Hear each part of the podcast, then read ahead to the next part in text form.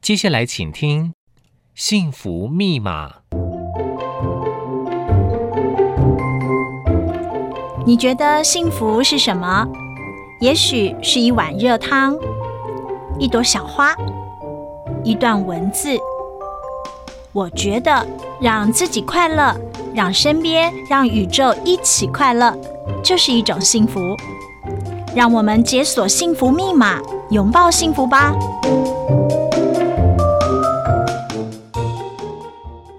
Hello，大家好，我是幸福密码的主持人十一姐，欢迎你来到幸福密码，在空中和我一路相伴。那么今天的幸福密码呢，继续和大家踏上永续幸福之路哦。我常常 slogan 就是永续幸福的路上，你我都是小尖兵哦。那么今天真的要告诉你，我们真的可以做小尖兵哎，你知道吗？在世界上啊，百分之七十来自家庭排放的废水，居然呢就是污染地球的最大元凶诶，而这些废水来自于哪里呢？可能你洗碗啊、洗澡啊、洗衣服啊、洗这一大堆的东西的时候，无形当中呢，你把你自己清干净了，但是却把污染留给了地球。有没有可能性洗衣服也能够爱地球呢？今天陪伴大家的幸福大使呢，他可能带来了一线希望哦，因为呢，他要告诉大家，确实有永续环保的洗衣精，还有呢清洁剂哦。今天陪伴大家的是德大生技的总经理刘中庸，欢迎您。呃，主持人您好，呃，各位朋友大家好，我叫刘中庸，诶，我要说了这个真的是是百分之七十的家庭清洁废水是全球水污染当中呢占比最大的元凶，百分之七十哎，对，因为台湾就有四百万多户的家庭，当大家下班之后回到家吃饭、洗碗、洗澡，好、等等的这些清洁的动作，嗯，都是产生生活废水的来源。嗯，那这些来源说实在的，会远比白天大家在公司工厂所生产的这些废水还更。它是非常小的，但是它非常广泛的播出散播去出去。是的，嗯是的，哈。啊，嗯光这样想，我觉得好像每天都在残害地球。也确实，后来想想看，比如说，呃，像很多人会觉得大扫除的时候啊，就要是用一大堆擦玻璃的有擦玻璃的，擦地板是的的有擦地板的，是然后什么呃其他的一些用品呢，瓶瓶罐罐，好像是的女生的保养品一样、哎，好像都用不 完。可是我觉得最困扰的是。常常用了都觉得广告骗我，怎么回 事？然后我就会越买越多瓶瓶罐罐的，然后越洗的感觉起来好像污染就越多哎、所以像这样的情况之下，到底呃我们这些呃污染源是来自于哪里？为什么这些清洁用品会产生这么大的污染啊？是的，因为以前清洁剂的历史应该是这样说，因为大家一开始只是想要做清洁嘛，嗯，可能我们小时候大概大家都知道说，哎呀，特别含磷的清洁剂，嗯后来知道说，因为含磷的话对生态不好，嗯，所以现在大家都比较使用无磷的清洁剂，嗯，好，这是一个因为很多的呃不同的污染事件，嗯然后开始去溯源。去找出它的原因，那发觉说也有很多的原因来自于所谓的清洁剂。嗯我举个例子来讲好了哈、嗯就是说，就是说像呃，大家常知道说有环境荷尔蒙嘛，啊、对，对不对？那环境荷尔蒙，那它它的破坏就是会让大自然的水水里面的雄性的鱼，它、嗯它在生殖期的时候，它没办法变性，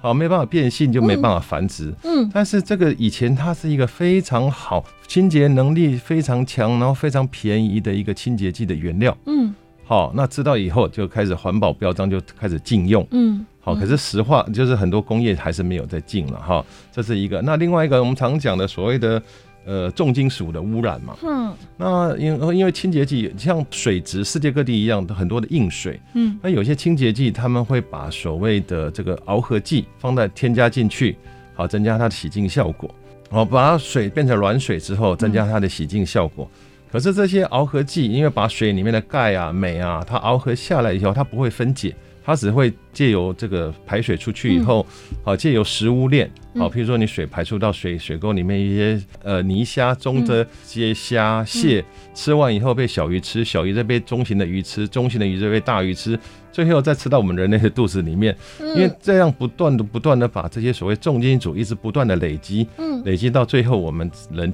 吃到我们身体里面，嗯所以这就是一个循环，大概是这样子的过程。好不乐见的循环哦，好恐怖哦！是所以我洗的越多，我有可能会把这些刚刚讲的，如果在没有禁用之前，环境荷尔蒙啊、螯合剂啦、 是，然后全部都吃到肚子里面，而且是的它可以排出去吗？这个就呃不一而比较足，不一就定。环境荷尔蒙，因为是影响到这个这性水水中的这些鱼类嘛，嗯嗯哈、那重金属对我们的人的危害就会比较大。哦嗯呃它因为它没办法分解，它就会累积。当累积到一个程度的时候，就会产身体产生一些某一些的病变化，这样子。是的，嗯，所以德大生计是的可，以帮忙吗？因为刚刚有讲 说说真的有所谓的永续环保的洗衣精，永续环保的这个洗碗精，是真的能够做到吗？那像刚刚上述的那一些，比如说螯合剂啦、环境荷尔蒙啦是什么这些，我们不是添加，它洗得干净吗？ 该不会是到时候我也要讲说说洗不干净，广告骗 我？是的。我的我自己是有，我们公司我们有两个工厂，一个是肥料工厂，一个是清洁剂工厂，嗯所以我们涵跨了这个所谓的农业的理化，嗯跟民生化工这个两个行业。那因为我自己背景，我自己现在还在中兴大学念博士班。嗯，好，那主要我的研究就是以农业废弃物做我的研究的课题。是那所以我们常常在怎么样的用农业很多的农业废弃物，它是非常好的珍贵资源。嗯那我们怎么样的能来用在我的清洁剂里面？不但是节省的资源，然后然后提升它的清洁能力，嗯，好、这样子的一个角度。嗯，因为刚刚有提到讲说说，其实你自己本身的背景呢，就把这个呃农业相关的，能够以循环经济的角色加入所谓的清洁化工的行列啊。是的，所以在这两个强大背景的支持之下呢，我知道我们的产品呢，不仅是清洁力很好，嗯而且香气很足。其中的原因呢，就是利用了台湾的农业废弃物，对吗？是的，是的， 啊，因为念博士班呢，老师就要求的两个事情，一个是要大量的阅读文献，嗯，然后找出原因之前的原因，嗯。好，我们再从这两个方向一直在找很多的参考的书。那我们常来想说，古时候他们用什么去做清洁？对啊，对啊，嗯，古时那就这样候子怎么啊清洁？上网搜寻啊，看啊，就看从看到，没想到从那个《礼记》一两千年前的《礼记》，它啊一个内则篇，嗯、 他就写冠带扣，呃，合灰青素，就是我们的衣男生的穿的帽子啊，戴的帽子啊，嗯冠呃的的脏了以后，哦、你用灰，这个灰就是草木灰，嗯好一起去清洁，嗯好衣裳扣。好，衣裳脏了，然后合灰清素嗯到水里面去挽衣，这样子的一个清洁动作。所以，呃，就是知道说这个草木灰是非常重要的一个清洁剂。那我在想说，好，那我们从农业什的么是草木灰？就是所谓的就是稻草，稻草收割完以后的稻杆，稻杆去烧烧过之后，因为以前以前不是常常说会农那个农地这个就开始烧啊，就开始然烧后浓烟啊，那样那个是对有有用的哦、那个以前来讲也许有用哈哦，因为他们所所谓的就要把一些呃病虫害杀掉嘛，因嗯为火一放一把火就第一个减少它的固形物嘛，嗯嗯好、那第二个就是减少，就是因为火烧的关系，嗯把一些不好的病虫害烧掉嘛。嗯嗯，好，这是一个原原因。可是因为现在来说，因为第二个政府也禁止了空这个污嗯空污、空气污染的问题，也禁止了嘛，所以现在这个草木灰要从哪边来？从草对，原来。那因为我们现在是各行各业都为了减碳在在找寻方法嘛，嗯哈、那以碾米厂来说，嗯碾米厂他们一定要用大，以前都是用油或是电去带加热去烘干它的稻壳、这些稻米。嗯那些稻米好，OK，那现在是这样，稻壳占整个稻米的四分之一左右嗯重量，嗯比重非常重。嗯，可是稻壳稻米脱壳之后，这些壳它好像的作用机制很少，嗯嗯就是一个很大的废弃物。嗯，那现在就是说，这些碾米厂这些设备商已经把这些稻壳拿去烧，嗯它的因为它的技术比较好，已经把它的热值转换的比较高，嗯好转换的，所以取代了很多的电跟油。哦可是相对这还好，这是解决了一个节能减碳的部分嘛。嗯，但是相对来讲，剩下的这个稻壳灰烬，那又要怎么处理了？这个灰烬也要对处理。对嗯，那有这个道稻理壳灰烬也要处理。那以前的人不知道说，哎、因为它属于碱性，嗯那碱性的东西，它你说哎做到，譬如说一些呃所谓土酸化的土壤啊，嗯你做做所谓的酸碱中和啊。嗯嗯但是这些酸碱过程当中，你要是你不知道原来有多酸，那这有多碱，嗯，那你反而造成了植物的另外一种受伤。对耶。好、嗯所以呢，那我们自己就想啊，这个这个以前早期的这些先人，他们就已经用草木灰了，那难道说现在没有什么替代的方式？嗯那我们也是因为我自己也是在科技农企业发展协会当秘书长，嗯所以我们有很多很多的会员，里面的农林渔牧都有。嗯那有一天就是也是到了。到了我们的理事长的工厂，嗯他就是碾米厂，在花莲。嗯那就看了以后说，哎，他的稻壳灰烬，他们也很头痛，在堆的外面满山满谷的。嗯我说那这个东西不能再利用吗？嗯他说嗯你要拿去啊， 嗯因为农民也不敢用了。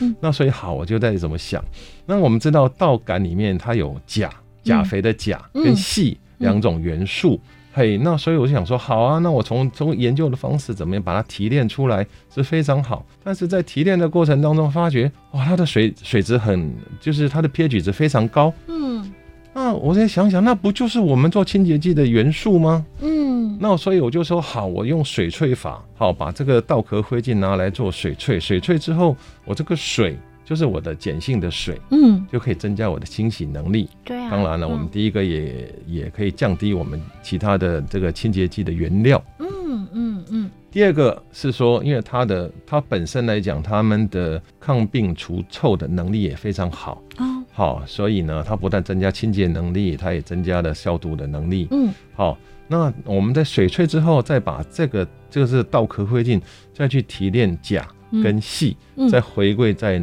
到农田里面去，变肥好料。对，变肥料，这是我的一个循环。所以好，我们从早期的人的先人的智慧，好去把这个水做成我们清洁剂的原料。嗯那第二个第二个废弃物就是文旦。嗯，好，哦文旦文旦柚在台湾哈，大家都很很知道说中秋节会吃要吃一定文要旦吃嘛，嗯烤肉配文旦都是非常好的哦。可是可是大家这个很奇怪，这个水果它的产量很大，嗯产地又集中，嗯但是呢，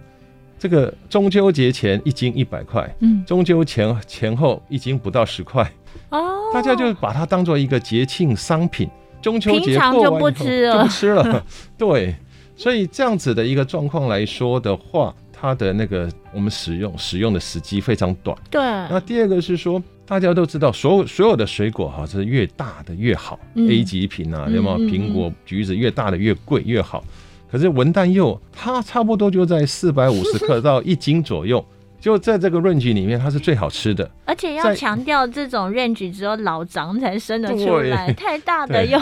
突然卖的不好。 对，文旦柚真是很特别的水果，是 的，是的嗯，它真的非常奇特。所以呢，所以然后有时候因为刚好就是它的采收季又在就是台湾台风期。嗯好，嗯，中秋节大概就是嗯九月、十月嘛，对就是台风最爱来的时候嘛，哈，所以只要台风一来，一扫一下，又落一大堆的果落果，嗯所以都造成农民的损失。嗯那当然，政府政府单位也知道这些问题，嗯所以呢，他都会这几年他就开始所谓启动所谓的这个呃这个采购机制，嗯让一些比较畸形果，嗯让比较大型的果，不要让它上市去影响价格。嗯我觉得这也是农粮署啊，还有各级县政府他们的德政。嗯，所以呢，就那是这说些，格外品怎么办？对，就是说这些东西以前不知道，反正就是挖个洞掩埋嘛。哦，对，对啊，那农民要是不懂的话，你就让它放它烂嘛，那可是造成果蝇啊，造成腐烂啊，造成的恶臭啊，对不对？那有些时候，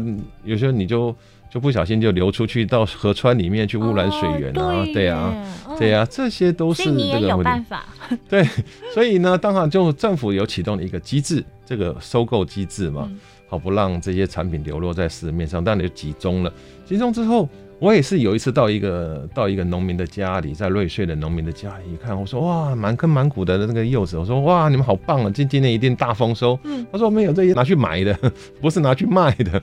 我说啊，这个怎么会这样子？所以就开始找，开始看啊。那从我们清洁剂的很多的原料来讲的话，大家都知道有一个知名品牌，它就是标榜就是美国进口的冷压焗油嘛。哦，就是有橘子的味道，对，嗯就是橘子的精油。嗯那我就想说，我们台湾真的来讲的话，台湾也百分之九十九以上都是进口的嗯不种的、不同的精油，很少真有的哦自己制造的精油。那我就在想说，啊，难道没有一个替代品可以取代橘子油吗？因为我个人实在是对文旦跟柚子哦魅力无法挡，我真的超爱吃的。所以你刚刚讲说说像这一些呃格外品，就是没有办法拿到市面上去卖出好价格的这嗯些文旦柚，以往都是大量的被掩埋哦。那你怎么用它们？对，嗯，那我们呢，刚好就是政府各级政府他们都有一个就是补助的措措施嘛，嗯，那可是当然了，这个政府也会注重所谓的 KPI 值嘛，嗯，那以我们跟花莲政府的合作为例，好。那花莲政府、花花莲县政府农业农业处的，那还有跟这个农粮署，他们就启动一个这个回购机制，嗯，不要让这些这些格外品上市，嗯，那不要上市之后，然后可是它这个这些全果怎么能再利用？嗯，好、这也是他们相当头痛的问题。对啊那，以我们公司来说的话，我们其实是全皮的再利用。我们提出了这样子的一个计划，就不用再剥开来，对不对？因不是为是要是要削皮，嗯，对啊是，要削皮，嗯对，不对用吗？你们不用削皮哦我们要削皮，但是嗯现在、现在因为那个花莲农改厂，他们已经研发了很多很多的那个，它从所以它从削皮到里面的果肉的取得，嗯，好、那就做成一个全果的再利用，他们已经非常好的一个成果，哦所以全果是指里面的果果肉肉的部都分，可以去运作的，都可能收集起来的，因为以靠前要人把它剥皮吗？对以前就是大量人力，可是做不了多少事情，对呀、每次所以播完都还要 PO 个 Facebook、IG 爱线一下，说你看我 PO 的，我播的多漂亮，可见播文旦又是一件是多痛苦的事情。可是大家也都是我这个环保小尖兵， 嗯，呃对，对，那所以现在有了机器，那所以从削皮好到榨油是一个阶段，然后另外一个在 bypass 到另外一个机台，就是说它到果肉的的取得，嗯，好，那经过冷冻再卖给厂商去做啤酒，好去做饮料，好做成不同的用途。嗯好，OK，那我们再讲到我们公司自己来说好了，那因为。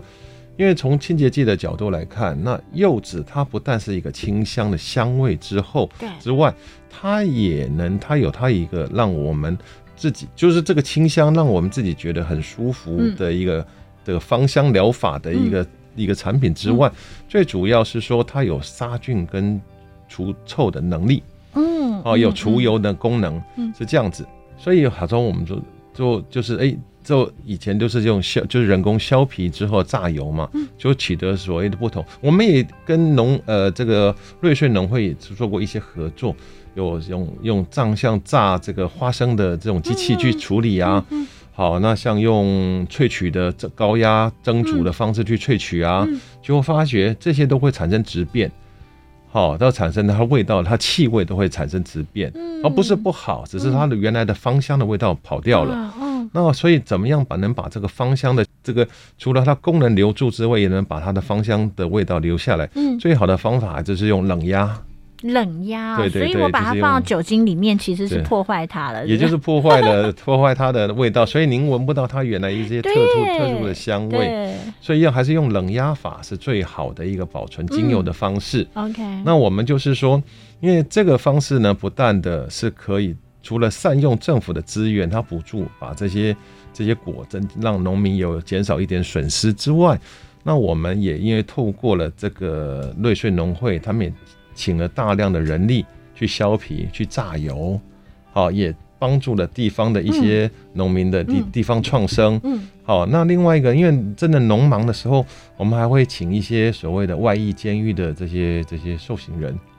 哦，也会去做，也能觉得这他样们也很好哎、对对增加他们的工作机会。对，好、然后这些东西处理完以后，然后到了我们公司，嗯再经过精纯化，再去做来做成不同的这个清洁清用洁品用品。嗯但是对我来讲，我们做研究的总是想说还有能什么在做的嘛，嗯嗯对不对？所以呢，我们就怎么样的全皮再利用，这就是我一直想要在做的事情嘛。嗯嗯所以我现在已经做到说好，我们的精油链出来以后，除了做成这个清洁用品之外，其实它里面还有个成分叫柠檬烯。嗯，好，柠檬烯是一个是是它的含量非常高，好，它它的功美能白，它的功能会更 好，你看听到美白，女生眼睛都亮了。， 是，所以真的柠檬 C 对，就是柠专檬门可以它用是来 C 不是 A B C D 嗯的 C，、嗯是一个火字边在一个稀有的稀有的稀。稀，对，哦柠檬烯。哦哦哦好，那它这个原料呢？因为我们现在也有花改厂给我们的一个技术，嗯，好，那我们也可以去萃取做成。因为现在是这样子，因为政府也也希望能减少所谓的化肥，嗯，因为减少的化肥就会减少到农药的使对用。对，好，因为化肥跟农药是成正比的。嗯那 OK，那减少的那可是你要奖励措施，你要怎么帮助农民？农粮署它又嗯做了一个叫做免登记的植物保护剂。嗯嗯嗯，啊，免登记的，所以它在免登记的植物保护剂里面，这个柠檬烯是一个非常好的用途，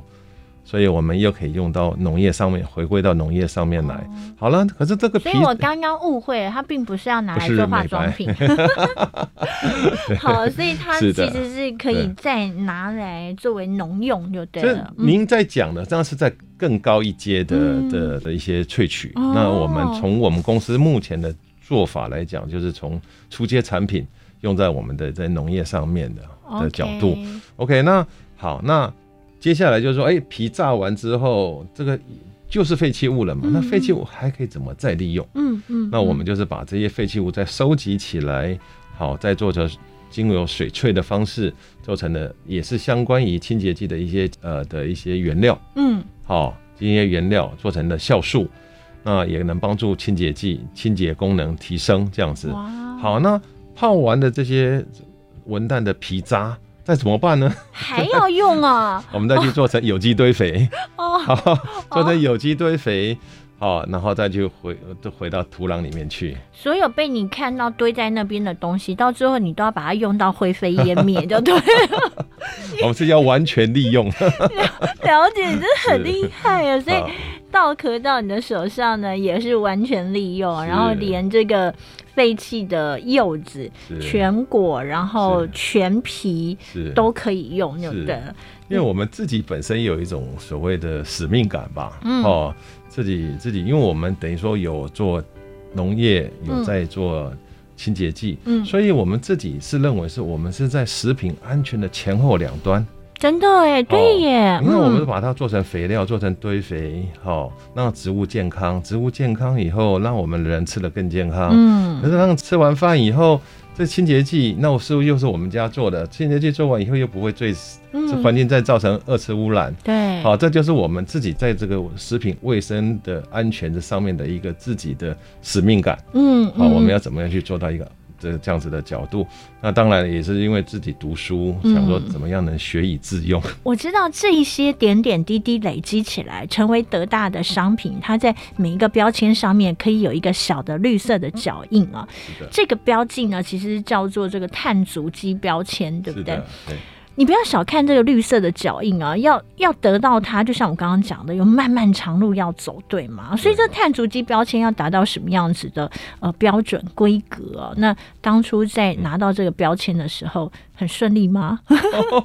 我那时候时候叫天人交战。嗯 呃， 因为所谓碳足迹，它就是从一个产品的源头一直到结束，它就要完全的算出来。嗯，所以一开始当时我们想要开始申请碳足迹的时候，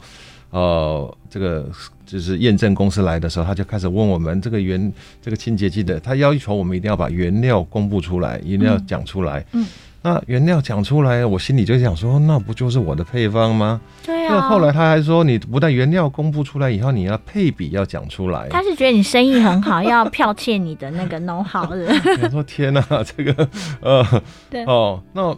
那我实际上了解他们，因为他们就讲说，因为他才能真正抓到他这个产品的碳足迹是多少。嗯好、那譬如说我的原料从欧洲来的，从美国来，从日本来，从中国来的，还有大我们台湾本地的原料，嗯，不同的成分、不同的配比，嗯从哪个地方来？是坐飞机来的，还是坐这个呃这个轮船来的？嗯那从哪个港口出发的？哦，等于巨细靡遗的要对把耶，把我们的原料几乎都都 而且他要把你的供应链都摸清楚。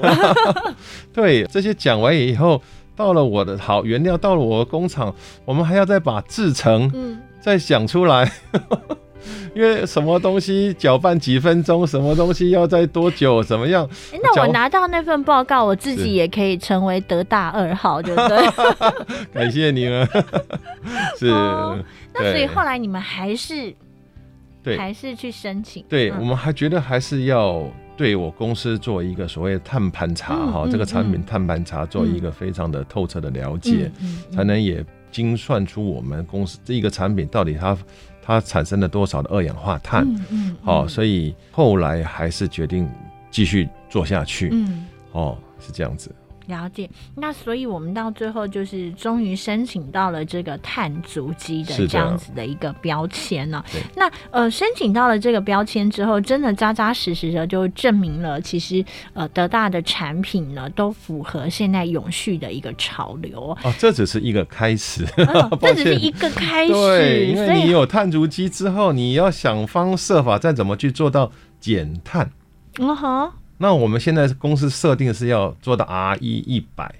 啊，就是 RE100 是完全的碳中和，这是我我目前在三年内要做的这一个目标。嗯所以中卫发它展有中分心阶段的吗？对他们是有分，你要先从场域的碳中和，哦，哦，产运的碳盘查来嗯到我们工厂，知道说，哎、我们工厂这一年的用电量、用水量、嗯要多要耗掉多少能源？嗯嗯好，那因为我们我们公司因为这样子，好，我要比如说我们要想要用绿电，嗯要绿能，用太阳能板，我建制太阳能板，嗯要用储能设备，啊用所谓的这些节能设备。好，那降低以后能不能做到所谓的碳中和？了解。好，这是我们目前要努力的方向。碳足迹就只是能够追踪说到底你这个产品里面含有多少的这个碳排放的这个在里头，这对样子。那最后要做对到的是近零碳排还有碳中和，是对不的，是对？的，是的。所以这条路其实算起来是漫漫长路。是德大的计划当中还有哪些、呃可以像是呃文旦柚，嗯像是稻壳一样，把它用到最后一滴 的，然后符合所谓的碳中和？是对，我们也在想，因为当我设定好这个文旦的时候，我也要知道说台湾大概一年大概的去化量等等到多少。那去化量到多少的时候，当然也希望各位听众以后能支持我们公司。 一块去化所谓的对被要要被埋到那个土壤里面的这些格外文旦柚，对，不但您在做清洁的过程当中，你还可以帮忙保环保这个再生做一份心力。嗯那就是说，好，那个文旦又当到一个程度以后，我们接下来开始看的是，大概就是柠檬皮，啊嗯好，因为现在现在的台湾屏东在现在呃越来越多的那个生产地，嗯好，这些人榨汁完以后，剩的哦对皮怎么去除？有某某好品牌的那个柠檬水，大家超爱的，对这样对对不对然后最后是把柠檬皮留在当地，是，那说柠檬皮要怎么处理？嗯，哦，可能现在我知道他们大部分就是直接就是就是就是做，有可能就有人是做堆肥，但是我们如果可以的话，再再多一层，好的再利用，做成我们的这些清洁剂的原料，了这是我已经在正在研发的当中了。了啊解，是所以其实，在很多很多的这个清洁用品的呃产制当中，是其实有每一个关卡都应该要拿出来重新的再检视，对不对？对比如对说像我们之前讲到所谓的这个界面活性剂，是。也许它就是德大现在非常努力在冲刺的一个点，对吗？对对嗯对对对，跟大家报告就是说，清洁剂它的最重要的来源、最重要的功能就是要界面活性剂。嗯一般来讲，台湾就是之前全世界都分只有分两种，一个是石化的界面活性剂，跟一个环保型的界面活性剂。嗯可是这么台湾这么十几年下来，好像也就是环保清洁剂，嗯没没好像没办法再更突破。嗯当然，我们也找了很多原料，从世界中去找更好的原料。像我们其实嗯目前来讲，都进口欧盟认证的界面活性剂。嗯，好、那那可是因为这样子的话，从欧洲、从德国来到台湾，它的需要的它的路程非常远，哦嗯，好、所以它的二氧化碳的排放量非常高。嗯那我们现在知道说，台湾现在就是说做这个所谓保特瓶回收的成果非常惊人。保特瓶，所以对你们动脑筋到保特瓶是上面。的，是的，嗯。嗯嗯嗯嗯呃，那就是说这个保特瓶大家都知道嘛，哈，我现在前几前几年的世足赛啊，嗯，好像 NBA 湖人队的冠军队的这些对的球衣啊，都是对台湾做出来的嘛，都是用保特瓶，哦，到呃去做成的的这些嗯东西。可是呢，大家也知道说，保特瓶它现在有很多相关的这些回收以后相关的制品。不管做眼镜、做塑胶、做嗯衣、做球鞋、做什么、做其其他，可是它永远就是塑胶的的产物。可以把它对变成不是塑胶了对，吗？ 所以您知道说这个塑胶一年全世界全世界的一年的保特瓶使用量是超过五千亿只，那也就是说，而且它最主要它的分解的时间要四百五十年。哦，那台湾地球到底有多大的胃纳量可以放这些这些原料嘛？对啊不对？那所以台湾的厂商非常聪明，非常厉害，它已经可以把它做到了界面活性剂。嗯用保特瓶的这个回收原料做成的界面活性剂。这个界面活性剂不但它的清洁能力不输原来的那种环保型的界面活性剂之外，嗯它也就是环保等级的。我当时看到这个产品之后，觉得这个原料之后，觉得说哇，太棒了，嗯这就是我想要的，想要的一个的这个一个元素。嗯好，那就经过一年多的把这个原料怎么样跟我们的其他的原料扛拜，嗯，好，怎么样融合？然后因为他的脾气很不好， 啊，真的这个原料它虽然是是虽然是环保环型，保的可是它的自己它的相容相容性很差。嗯哦好，因为我们知道亲哦，像我们吃的食物有嗯蛋白质、纤维质、嗯嗯矿物质哈、还有色素，有那么多的东西进来，相对来讲这也都是污染污染源。嗯那清洁剂、界面活性剂主要也就是只有除油，它最好嘛。嗯，可是其他的，你说蛋白、蛋白质、纤维质，这要怎么处理？所所以还要加上其他的的清洁原料嘛。嗯嗯，可是他他的脾气很不好， 他就是跟其他人不相容孤鸟型的，哦。所以呢，我们就想就花了一年多的时间，我们的 R D 也伤伤透了脑筋，嗯就这样怎么做，做到最近已经把他抓到他的脾气了。哎呦，好、抓哦到这样的一个装的重新整理以后，知道的制成，慢慢慢慢就是做成了我们我们准备要上市的这种这种永续的清洁剂。那所以我敢讲叫永续环保的，因为我们不但在环保等级之外，我们还是用这个所谓的废弃的保特瓶嗯、好、文旦柚，还有稻壳水，嗯啊嗯结合起来的一个嗯永续型的清洁剂，嗯。是这样哇子。，真的耶！是所的以我们今天是一起见证了这第一支的永续环保清洁商品的问世 哦。所以我在想说说，这真的很不得了，因为刚嗯刚讲说北北 l o 环保等级，但是。这个环保等级的界面镜在欧盟，它符合了规章，符合了是规范，但实际上它却还是要漂洋过海来到台湾。对，这中间还产生了其他的这些碳足迹是，这个部分倒是也是值得大家深思的问题。不过现在迎刃而解了，透过这种呃坚持，然后屹立不摇的精神。刘忠庸先生， 他很厉害。他刚刚跟我讲到这些，把